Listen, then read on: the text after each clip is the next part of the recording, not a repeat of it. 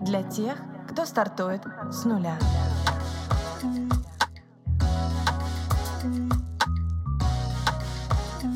С нуля. Привет, меня зовут Алиса, я основатель бренд-агентства Тую. Здесь мы говорим о брендинге, людях и предпринимательстве. Кто стоит за созданием бизнеса и как эти люди масштабируют свои проекты. Поехали!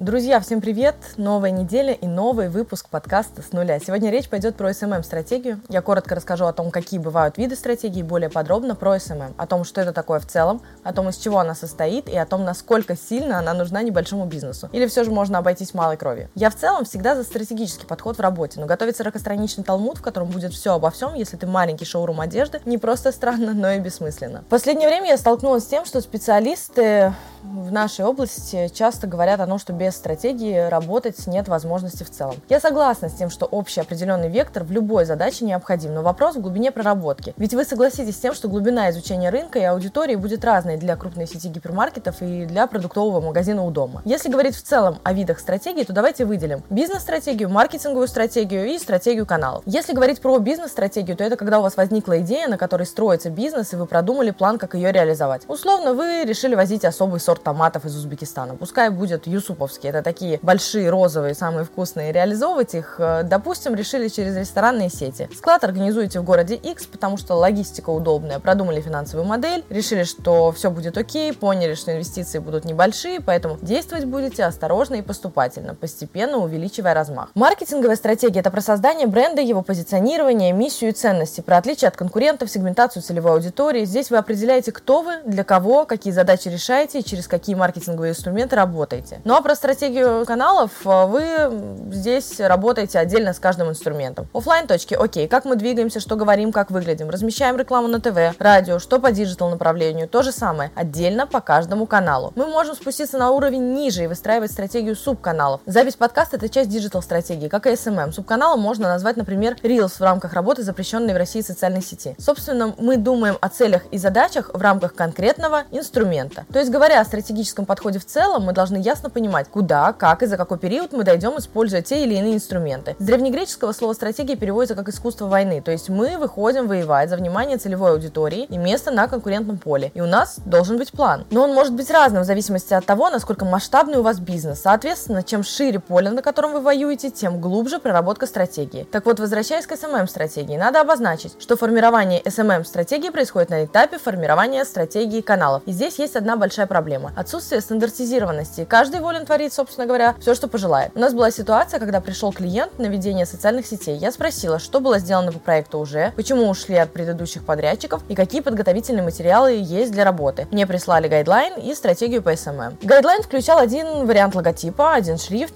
и три цвета. Стратегия описывала портрет аудитории, три варианта описания типового клиента и включала примеры постов без описания tone of voice. Никакой аналитики и решения относительно существующего положения дел. У нас в агентстве стратегия – это объемный документ, который включает в себя и аналитическую составляющую, и стратегическую, и визуальную, и конкретные решения в рамках тех выводов, которые мы получили на стадии аналитики. Но такой документ нужен не каждому бизнесу. Весь вопрос в глубине проработки. Если вы маленькая пекарня, то важно в общем плане понимать, как обстоят дела вокруг, собственно говоря, вашего бизнеса, то, какой контент здесь и про тексты, и про визуал вы будете делать, и как продвигаться. То есть у вас должен быть своего рода рубрикатор с темами и содержанием по каждому виду контента. Посты, истории, рилс, эфиры и план по рекламе. Важный момент, который часто упускается, заключается в том, что специалисты уделяют большое внимание аналитической части и существующему состоянию дел, но не говорят о том, что с этим делать. Аналитика есть, решений нет. Такие стратегии часто уходят в стол, типа, ну, мы знаем картину мира, а куда с ней идти, вообще без понятия. Каждая глава стратегии должна содержать выводы и заключения, потому что просто рассказать о том, что надо что-то менять, недостаточно. Нужно рассказать, почему и как. Давайте рассмотрим положение, которое должна включать в целом SMM-стратегия. Первым пунктом мы определяем определяем цели и задачи бизнеса, для реализации которых и создается, собственно говоря, SMM-стратегия. Это есть э, своего рода стержень документа. Вторым пунктом прорабатывается общее положение, в котором находится компания. Это тот самый аналитический блок. Здесь возвращаясь к тому, о чем говорила выше. Не всем нужна глубинная проработка рынка. Иногда достаточно бегло просмотреть конкурентов, прописать ядро целевой аудитории для общего понимания. Третий пункт – анализ конкурентов. Что тут хотела бы сказать важного? Очень многие анализируют конкурентов и выстраивают свою стратегию на основании того, что делается вокруг. Бизнес бизнесы концентрируются в своих планах на том, что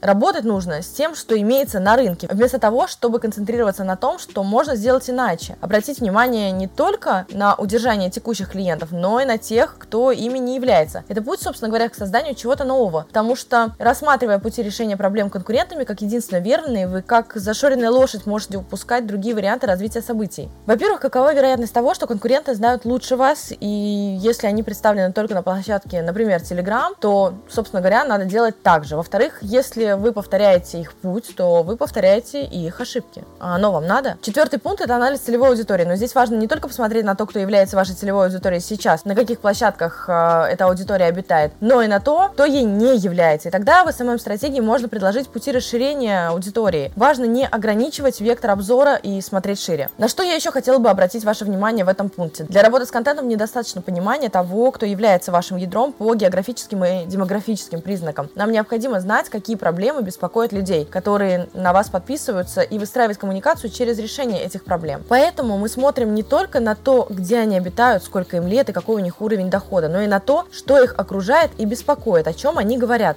Важно понимать спектр интересов, чтобы контент выстраивался не с позиции «Здравствуйте, мы продаем хорошие подушки для сна», а с позиции «Просыпайтесь помятый, отекший и с заломами на лице, наши подушки помогают решить эту проблему таким и таким способом». После того, как мы проанализировали текущее состояние, мы делаем выводы, Всю глубину аналитики рынка, если вы SMM-специалист, не нужно показывать клиенту. В стратегии вы даете выжимку по аналитике. Об этом, наверное, придется записать отдельный выпуск. И говорите о решениях, которые предлагаете. Мы делаем срез по текущему состоянию дел, чтобы понимать, что требуется рынку в целом. Какой контент нравится, а какой нет. Что заходит, а что не очень. И на каких площадках это происходит. И как на этих площадках, собственно говоря, работать конкретному продукту или бренду. Далее, пятым пунктом мы переходим к работе над контентом. Это и есть тот самый рубрикатор, который включает описание того, о чем говорит бренд на конкретных площадках и через конкретные инструменты. В каком-то из выпусков я говорила про дерево контента. Анализ аудитории позволяет вычленить то, какие проблемы беспокоят аудиторию. И весь рубрикатор мы выстраиваем исходя из тех проблем, которые нашли. Есть проблема отеки лица для женщин после сна. Пим лицом в подушку, просыпаемся с заломами. Как рассказываем об этом через Reels, через пост, через сторис. Инструменты разные, поэтому позволяют раскрыть проблему с разных сторон. Еще один важный момент, который необходимо учитывать в стратегии, это визуальная составляющая. У нас в агентстве есть отдельная услуга, это гайдлайнс для социальных сетей. Когда мы создаем фирменный стиль непосредственно для одного вида носителя – социальной платформы. Здесь прописываются правила работы с визуалом для каждого вида публикаций, как можно, как нельзя, как должно быть, варианты использования, цветовая гамма, стилистика фотографий, размер шрифтов и размещение логотипа. Это позволяет создавать идентичность бренда на конкретном канале. Такой документ можно отдать любому специалисту под реализацию, и он поможет продолжить ту линию, которую изначально выстраивал бренд на социальной платформе. Так вот, работа над визуалом включена в блок работы над контентом, то есть он включает не только то, о чем говорит бренд, но и то, как он выглядит, ну, естественно. Но мало просто сделать контент, важно, чтобы этот контент дошел до целевой аудитории. И тут мы переходим к следующему шестому пункту, продвижению. Но он не должен состоять только из описания каналов. Важно рассказывать, как конкретный инструмент продвижения должен отрабатывать. SMM ограничен небольшим количеством э, инструментов, таргетинг, посевы блогеров, э, конкурсные механики. Но важно понимать, что не обязательно простраивать продвижение только в рамках одной социальной платформы. Можно работать шире. Что я имею в виду? Можно, например, запустить таргетинг, он будет вести на посадочную страницу, где человек получает какой-то лид-магнит и дальше попадает в воронку, которая выстроена на чат-боте в Telegram. Или запустить рекламные посевы в сообществе Telegram, которые будут вести на игровой бот, а после участия в какой-то игре розыгрыши человек получает приз, который можно получить в офлайн точке. Или он попадает э, на рекламное сообщение, которое сразу ведет на сайт с прямой продажей. Вариаций множество, и все зависит от той цели, которая изначально ставилась в рамках стратегии, потому что иногда это рост числа подписчиков, а иногда прямые продажи. И это нужно учитывать в работе над продвижением. И каждый инструмент описывать стратегии. Стратегия должна быть максимально понятной. После того, как специалист, который будет по ней работать, открывает ее, у него должна складываться четкая картина. Стратегия должна быть максимально понятной. После того, как специалист, который будет по ней работать, открывает ее, у него должна складываться четкая картина, что делать, как и каким результатом он должен прийти. Что еще необходимо включать? Tone of voice. Это то, как говорит бренд, с какой интонацией, с какими междометиями и посылами. На нашем сайте в разделе «Лекториум» есть очень большая и подробная статья про ТОВ. Кому интересно, ссылка на сайт в описании выпуска. И следующий пункт тоже обязателен для включения в стратегию, это KPI, без того, как будут оцениваться результаты работы, ни один клиент не будет тратить деньги. Да, красиво, да, интересно, но что мы считаем за конечный результат? Давайте обсудим, кто занимается, собственно говоря, разработкой стратегии, какая команда над ней работает. Опять-таки, в зависимости от глубины проработки стратегии, в команду могут входить стратег, проектный руководитель, копирайтер, дизайнер, таргетолог, видеограф, моушен дизайнер. У каждого из них своя роль и свой блок ответственности. Но важно понимать, что такая команда работает обычно над крупными проектами. Вернусь к тому, что если речь